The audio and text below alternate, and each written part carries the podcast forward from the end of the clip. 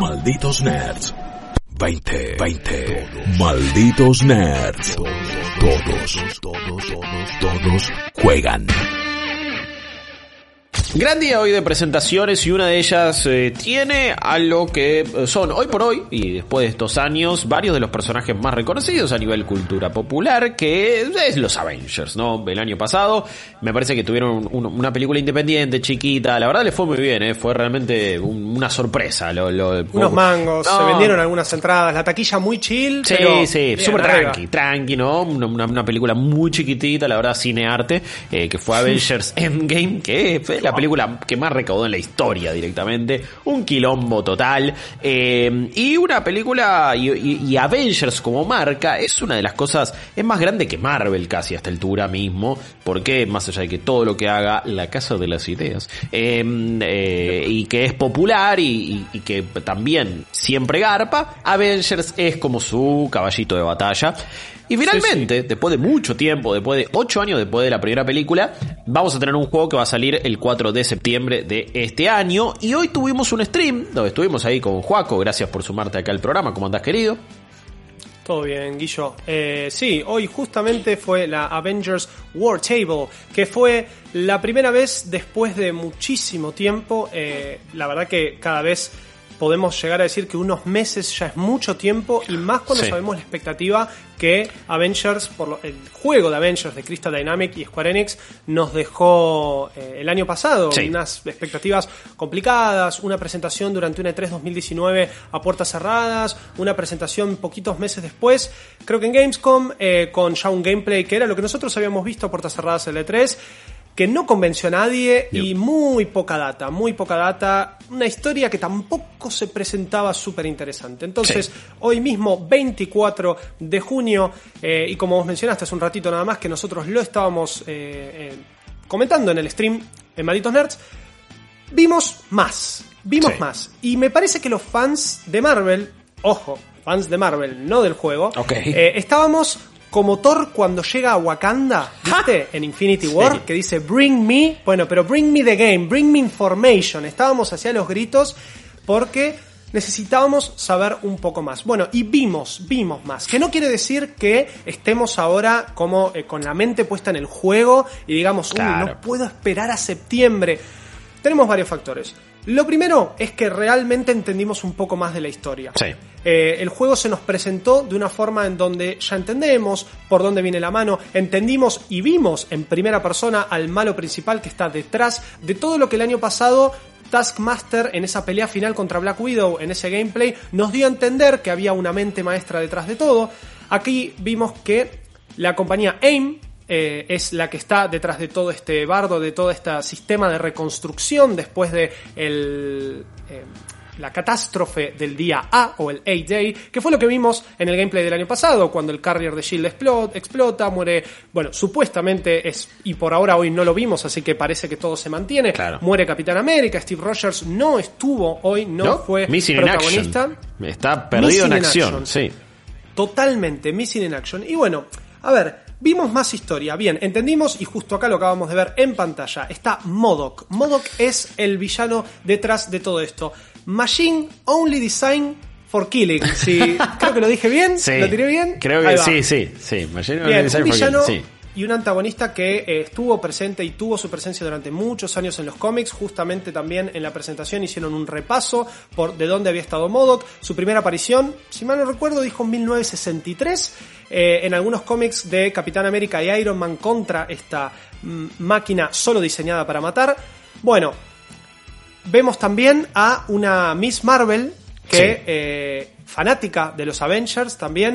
Miss Marvel en eh, se me fue el nombre. Para, lo tenía por acá. Eh, Kamala Khan. Kamala Khan es Kamala ella. Khan, ahí sí. está. Sí, sí, sí. Kamala, Kamala, Khan, en su versión de Miss Marvel, medio como eje central de la historia, medio como esta fanática, que también lo dijeron, fanática de los Avengers, que los intenta reunir después de muchos años, en donde el mundo también pasó a ser un mundo contrario, un mundo en donde los Inhumans y no les digamos X-Men porque quizá los muchachos de Crystal Dynamics se nos ofenden, Sí. pero... Porque hay un tema de derechos con Fox, Disney y es un quilombo. Exacto, entonces estos Inhumans, que también son parte del universo Marvel, existen y medio van por el mismo lado, son mutaciones eh, y poderes que tienen los humanos, están mal vistos, los Avengers son parece que perseguidos. son mala directamente. palabra, Directamente son como perseguidos, o sea, la, la están pasando mal. Exactamente, y bueno, y los Avengers, como dije recién, como mala palabra, eh, desaparecieron, tuvieron sus años, tardaron, y parece que Kamala Khan va a ser quien los reúna, también ella siendo una Inhuman propiamente dicha. Eh, entendimos más de la historia, Sí, sabemos qué sí. modo que está detrás de todo esto, sabemos que hay una reforma mundial que se quiere hacer con estas eh, legiones de robots que los Avengers van a estar eh, combatiendo. Sí, se- eh, vemos una San Francisco que, Sí. y, y- y lo traigo acá a la mesa porque es extraño, eh, está en cuarentena, justo, justo se les ocurre a todos los juegos meter una zona de cuarentena en este último tiempo, de dejar... Pensá que esto viene en desarrollo hace rato, así Sí, que sí, me parece que fue todo la, mala suerte. La coincidencia es terrible, ¿no? Más allá de, lo, del apocalipsis de Last of Us, esto tiene una zona de cuarentena, Half-Life Alyx tuvo zona de cuarentena, todos tuvieron zona de cuarentena, eh, lo cual es como medio eh, irónico casi a esta altura. Pero sí, vemos eh, como un mundo que le dio la espalda a los Avengers, que los persigue. Y como, como decía, no, no, nombrabas a los X-Men, no es casualidad, porque es una historia mucho más X-Men que, eh, Sí, que, que- que lo- que cualquier cosa de lo que estamos acostumbrados a ver de Marvel, Sí, que y de buenos, los malos, villanos. Sí, a full. Eh, estamos viendo, sí, a los Avengers como antagonistas dentro de este mundo, protagonistas, por supuesto, de este juego. Eh, lo que decía, después de ver un poco de la historia, vimos también un poco el desarrollo de lo que va a ser la base central, que es este carrier que un- nosotros vamos a ir reconstruyendo. Ahora voy Sí, a eso, el donde vamos a poder seleccionar distintas misiones. Un poco ya sabíamos que había misiones principales y había misiones secundarias. Sí. Las misiones principales van a tener a un héroe de los Avengers protagonista. Lo que vimos fue un gameplay de Thor. Sí. Peleando junto a Hulk y Iron Man contra uno de estos robots gigantes en forma de araña que eh, son parte de AIM, de la compañía malvada que está detrás de todo esto y probablemente controlada por MODOK. Pero bueno, vimos un poco de este gameplay. Eso fue como una misión de historia. Entonces nos dijeron, bien, la historia gira alrededor, o eso nos dieron a entender, de Kamala Khan. ¿no? Kamala Khan es quien los reúne, eh, quien va a estar ahí, y es el eje o el hilo conductor, en palabras tuyas, Guillo, que Sí. dijiste hace un ratito en el stream. Sí. Eh, también, obviamente, no podía ser de otra forma. Vamos a jugar con los Avengers. Vimos gameplay de Thor, como acabo de mencionar. Vamos a hablar un poquito del gameplay. Dale, dale. Duroski, vamos a decirlo así. Du- Durini. eh, Duranito de la vida. Todavía Sí, sí, sí. Eh, una primera instancia sin UI, Sí. sin interfaz de usuario, medio como muy demo todavía. No sé si para darle un enfoque cinemático o un enfoque, viste, no sé, más de en desarrollo. Falta poco, así que el desarrollo, por favor, no me lo vuelvan a traer a la mesa, chicos. Estamos a septiembre, falta poco. Pero, Duroski, eso. Todavía unas animaciones y un desarrollo complicado. A ver, a simple vista parece algo eh, que, que no difiere mucho de lo que ya habíamos visto del Sí. juego en, e- en esa primera presentación el año pasado. Que es, es como un gameplay un poco... La palabra genérico quizás suena como muy fuerte. pero, pero es en sí- tercera persona los golpes. Claro, y, y es como, bueno, a la, a la vez alguien puede decir, bueno, ¿qué pretendías? No, es medio casi un beatmap a esta altura, pero 3D y es como, y va- vas rompiendo todo porque no para de explotar cosas. Pero digo, no parece muy complejo. A la vez, eh, los puntos de comparación son con juegos como servicio y, y donde, donde vas consiguiendo Sí. loot, como Destiny, The Division, Borderlands, Diablo, un montón de juegos de este estilo. Em, lo que obviamente para mí siempre eh, distinguió a un juego como Destiny, sobre todo, es su jugabilidad. Está bien, Destiny es un shooter en primera persona, tampoco está revolucionando nada, pero en consolas por lo menos, y también en PC porque a mí me encanta, es uno de los shooters que mejor se sienten y, y que mejor se juegan. Y juegos de acción en tercera persona, hemos tenido muchos, eh, ni hablar de todo lo que ha sido la década Souls, eh, llevándolo a algo sí. mucho más hardcore. Pero un punto de comparación muy evidente va a ser el último God of War. Más allá de, la, de, de las obvias comparaciones con Thor. eh, Hmm. por, por- por algún tipo de poder o, o- o lo que sea. Y God of War, a mí es un juego que me encantó jugar, que para mí se sentía increíble, que el personaje tenía un peso, cada golpe que dabas con el hacha, cuando la lanzabas, cómo se sentía y cuando volvía, era como algo poderoso que regresaba a vos. Acá el Un martillo... poco eh, el- la actitud de Kratos, digo, era, o sea, te hacían sentir eso. ser Kratos Sí, ahora con un hacha y nórdico. A full, a full. Y, pero lo que el martillo, el, el Mjolnir en este caso, se siente de telgopor. Y, Sí, es una gomita. A ver, ¿qué pasa? pero no lo estoy sintiendo. A ver, per- per- perdón, quería cerrar con. No lo probé, Sí. entonces no sé, pero a simple vista es algo que igual, sí. no, no sé si requiere mucha complejidad. Quizás es un tipo de juego que necesita ser así como, bueno, pa, pa, pa, que sea todo un quilombo, porque vamos a tener muchos enemigos en pantalla, porque va a ser cooperativo algunas misiones, y porque qui- quiere tener una experiencia quizás más arcadosa, eh, Hmm. y, y no tanto de tener que calcular enemigos. Y esto, God of War era más cercano en, en algunas cosas a un Souls que a, a esto, ¿no? O que a los Sí, God of sí. War anteriores tenías que tener mucho cuidado con cada enemigo. Eh, no estoy diciendo que era un Souls, pero digo, iba por algo más cerebral. Eh, y esto no parece tanto. Sí, lo que, y, y esta misión me, me lo deja más claro todavía que la anterior que, que habíamos visto en ese A-Day, es espectacular en el sentido que no eh, es- es- pasan cosas todo el tiempo. Eh, eh, Sí, sí, es, es es un impresionante todo lo que se ve en pantalla. Claro. Pero imp- impresionante quizás parece, ya, ya que estoy diciendo que está bárbaro, pero en el sentido de, de que tiene una No, cierta espectacular, escala. claro, pero no espectacular en el sentido, de del eye bueno, candy, sino- ¿no? Y del, de los de los fuegos artificiales, por así decirlo. Claro, claro, sí. Eh, mira, te doy completamente la derecha en eso. Eh, es verdad, y no lo había pensado, que quizá el, el foco es otro. No, no querían traernos un sistema de combate súper complejo. En un momento nos mostraron esta misma sección, exactamente creo que este mismo clip, en donde le está, le está fajando a, este robot de eh, araña lleno de truenos Sí. eh, neón con un color fantástico. Pero nos lo mostraron con UI. Entonces ahí vimos un poquito, barra de vida, barra experiencia, indicadora donde hay que ir. voy a tratar de encontrar Eh, ese momento como para. Porque realmente hace la diferencia. Parece una gilada, ¿eh? pero te, te lo cambia No, un poco. ahí está. Acá, acá lo estamos viendo y ahí ya decís, ah, ok, está bien, va un poquito más por ahí. Y tiene. Veo números de daño. Eso, sí. Sé que tiene loot. Sí, sé que tengo mejoras. Sí. Sé que tengo movimientos. Y ahí justo empezaron a hablar de los que se llaman Heroic Moves, que son como los movimientos especiales de cada uno de los Claro, eh, las ultis. héroes. es Claro, vamos a tener tres variantes de cada uno. Dijeron que los habían pensado mucho en lo que son las, eh, las distintas eh, takes que tuvo los cómics en, en los superhéroes. Quizá uno sí sea un super rayo del Mjolnir y otro sea golpear el piso. Sí, algunos son un Eh, buff, incluso que puede tener Thor. Otra, ot- Sí. otra habilidad especial era casi un teleport con la Bifrost que te permitía pasar por algunos escudos. Es una de las cosas a nivel gameplay que de hecho más me interesaron. Hasta Sí, hicieron sí, bastante llamativo. énfasis en lo que en lo que es el árbol de habilidades de, de, cada personaje y tenía como muchas habilidades y parecía haber bastante customización para crear un estilo diferente de cada uno. Eh, remarcaron a Thor como uno de los más con, más variedad de movimientos y que, más versatilidad te puede ofrecer.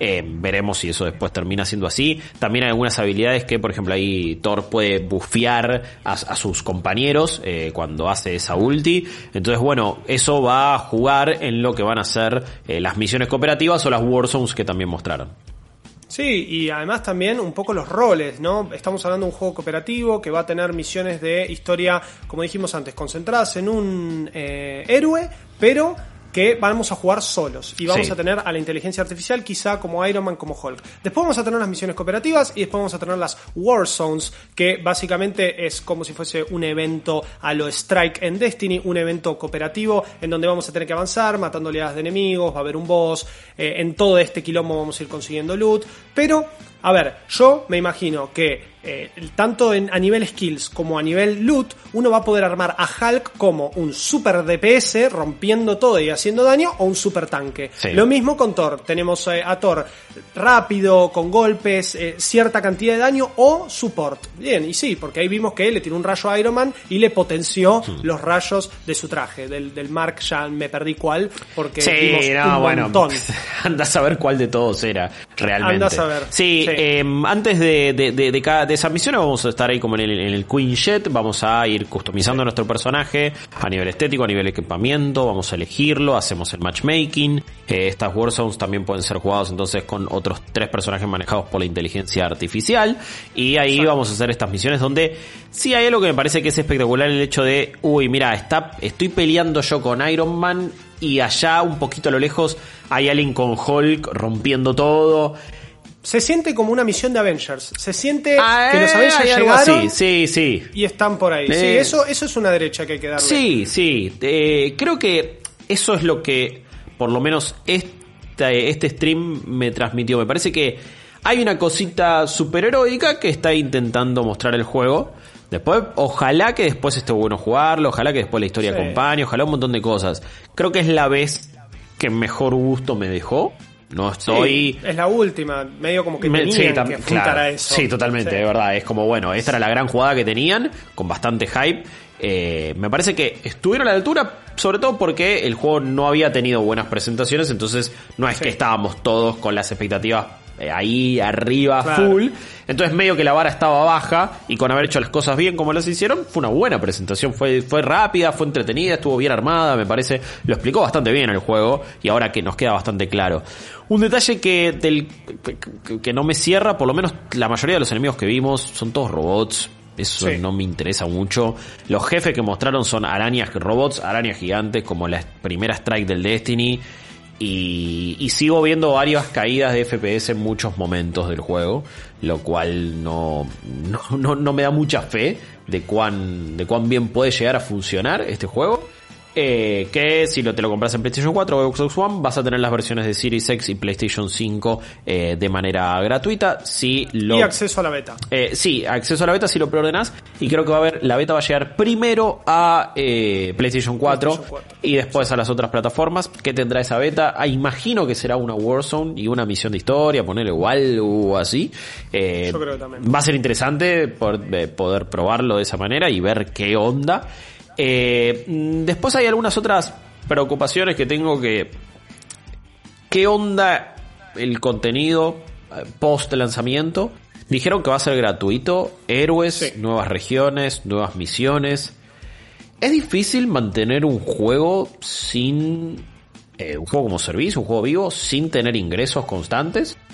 Y las microtransacciones, todo lo que dieron a entender es que van a tener un marketplace online que van a ser cosméticos. Y que ahí te van a vender un montón de los trajecitos y outfits probablemente más copados, algunos que nos mostraron. Me duele porque yo quiero, quiero poder destrabarlo simplemente jugando y no que tenga que Lo ir vas a poder hacer. algunos, pero dijeron que otros iban a ser solo en el online marketplace. Y es como, bueno, ok.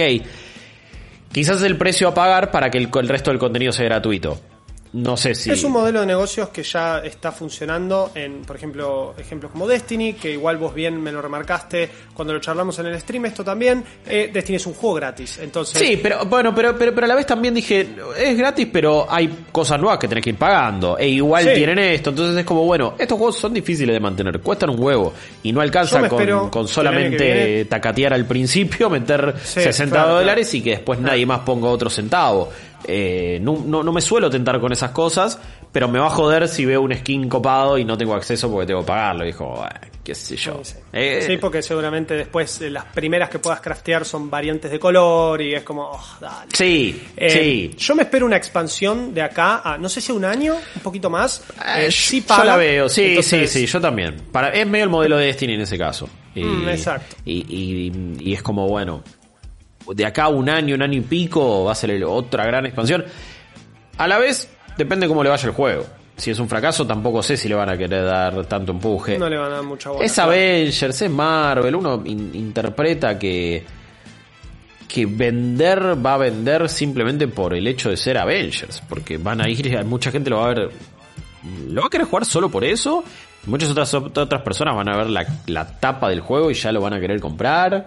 Eh, en eso El es tema como, es que eso no sé, te da ventas al principio. Sí. Y si vos este juego, como lo planteaste, querés mantenerlo en el tiempo, por más de que vos tengas mucha guita y les hayas pagado a todo tu equipo y tengas que seguir pagándole para mantener, para updates, para demás, eventualmente vos, el modelo de negocios te tiene que dar otra redituabilidad Sí. para que vos puedas mantener ese, qué palabra, ¿eh? No, no, no, Rarísimo. estuviste impecable, estuviste impecable. Pero Tremendo. me parece que tiene que existir eso porque Sí, sí. hay que mantenerlo. Sí. Hay que mantenerlo y sí, está bien, hacemos millones porque es Avengers la el primer año. No hay una película de Avengers de acá al futuro cercano. Claro. Eh, entonces tampoco podés, tenés la carta de el marketineo de sale el juego, Sí. sale la peli, vamos, todo hype. Va a ser un trabajo para Crystal Dynamics y Square Enix mantener esto. Sí. Eh, va para mí va a ser un laburo. Hay que ver cómo lo logran. Totalmente, totalmente. Eh, insisto, fue la vez que más nos gustó, creo yo. Eh, Si, si, si me permitís poner palabras en tu boca. Nos quedaron algunos detalles como le vas a poder poner tipo de daño a los personajes y eso, ponele, si Iron Man tiene tip- daño tipo gamma, sus rayos van a tener otro color, vas a generar ciertos efectos en los enemigos, entonces el gamma va a ser medio el equivalente al veneno, tendrá fuego, veneno, esto, eh, poderes bastante similares, típicos quizás. Eh, hay muchos personajes que todavía no hemos visto tan en detenimiento como Thor. Eh, me sigue intrigando algunas cositas de Black Widow, qué puede hacer, qué tipo de movilidad hay. Y sí, no sé si va a haber secciones más plataformeras, más de exploración. Eso tampoco lo sé específicamente. Eh, lo que mencionabas de la base, que vamos a tener ahí el Quimera, que es este Helicarrier eh, estrellado, que vamos a ir mejorando. Y que vamos, es una base de operaciones donde va a ir llegando, van a ir llegando otros eh, Inhumans, otras personas con poderes, eh, ex miembros de Shield, algunos otros personajes. Personajes confirmados, extra, eh, no sé si jugables o no, pero que van a estar. Va a estar Jarvis, eh, va a estar eh, también Hank Nick Pym, Fury. va a estar Nick Fury. Y pronto van a anunciar entonces qué nuevo héroe vamos a poder tener. Que es, bueno, cuándo llegará ese nuevo héroe. Es jugable solo en las misiones cooperativas, en las Warzones, en, tendrá propias misiones de historia. Hay muchos detalles todavía por ver. Hay otras cosas que nos quedan más claras. No me disgustó lo que vi, de hecho hay un par de cositas que me gustaron más, eh, pero también leí en Twitter una, una conclusión con la que me quedo y es, nunca tuve tantas ganas de jugar algo que se ve tan mal. Eh, y es el efecto Marvel, es el efecto Avengers. Son personajes que tenemos súper arraigados, sí, Sí. y que ya querés. Y mínimo querés ver si esa fantasía se puede cumplir, como tuvimos la fantasía de ser Batman, de ser Spider-Man, pero incluso un juego como Ultimate Alliance, el 1, el 2 o el 3, no te hacen sentir como los personajes. Los, está- los estás controlando, es un juego divertido, sí, todo lo que quieras, pero no me siento Daredevil. Acá quiero ver si me siento Thor, si me siento eh, Iron Man, si me siento Kamala Khan, si me siento Black Widow, Hulk, etcétera, como si me sentí con esos otros juegos que mencioné. Y creo que Bueno. ese, e- esa es la ilusión y el desafío Sí, enorme que tienen acá estos muchachos y muchachas. Sí, sí. eh, uno de los. Bueno, vos lo mencionaste, juegos de Batman. Uno de. Me acuerdo de, los, eh, de las frases de venta era Be de Batman. Y te Entonces- hacía sentir eso. Y te hacía Y y, te fue revolucionario eso. por eso, a full. Y, Y, y en el último éramos Batman y encima teníamos un Batimóvil. Sí. Eh, me parece que le encontraron la vuelta. Quizá toda esta cuestión online, cooperativa, caótica, es un poco lo que hemos visto en películas de Avengers. Sí. En Age of Ultron, en la primera, eh, en, bueno, ni hablar en Infinity War y en Endgame, donde ahí sí realmente se va todo al joraca. Así que, claro, me parece que quizá un poco este lío eh, nos pueda llegar a, a atrapar. Sigo poniéndole el- la gran duda, la palabra gigante encima, ¡pum! al gameplay. Pero Sí. es, vamos a probarlo, vamos, Vamos a probar la beta, seguramente. Una. No preordenen videojuegos, esperen a que le digamos algo si lo podemos probar antes, esperen a leer las opiniones, porque acá sí siento que con solo verlo no alcanza, hay que ver cómo se siente, cuán divertido es. Esto lo sabremos el 4 de septiembre y después veremos cuándo dan acceso a la beta y obviamente se lo estaremos comentando acá en Malditos Nerds.